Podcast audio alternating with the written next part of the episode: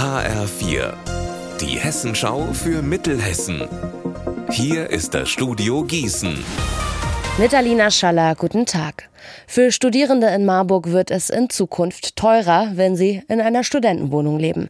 Der Verwaltungsrat des Studentenwerks Marburg hat heute Vormittag eine Mieterhöhung beschlossen. Als Grund nennt das Studentenwerk, dass einige Wohnungen modernisiert wurden. HR4-Reporterin Anna Spieß, was bedeutet das denn jetzt für die Studierenden? Also der AStA, der Allgemeine Studierendenausschuss, hat bereits eine Petition gegen die Mieterhöhungen gestartet. Von den Mitgliedern heißt es, es kann nicht sein, dass die Wohnheime bald genau genauso teuer sind wie Wohnungen auf dem freien Markt.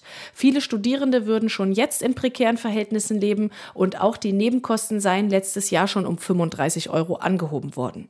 Das hat mir das Studentenwerk auch bestätigt, sagt aber, man wolle die Studierenden nur vor hohen Nachzahlungen schützen.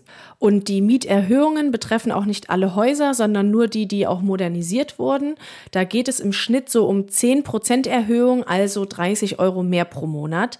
Außerdem seien die meisten Mieten seit seit 2015 nicht mehr angehoben worden.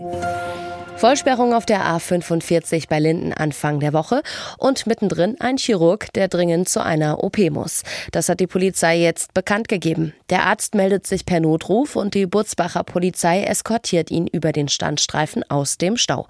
40 Minuten später meldet sich der Arzt noch aus dem OP. Alles hat geklappt und der Patientin geht es wieder gut.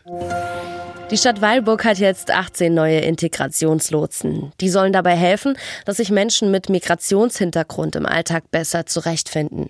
HR4-Reporter Benjamin Müller, wie läuft das denn genau ab? Also diese Ausbildung zum Integrationslotsen findet im Rahmen des Wir-Programms des Landes Hessen statt. Dafür hat die Stadt Weilburg dann Freiwillige gesucht und die haben bei Schulungen mitgemacht. Insgesamt gab es sieben davon und wer an mindestens fünf teilgenommen hat, der hat jetzt das Lotsenzertifikat bekommen.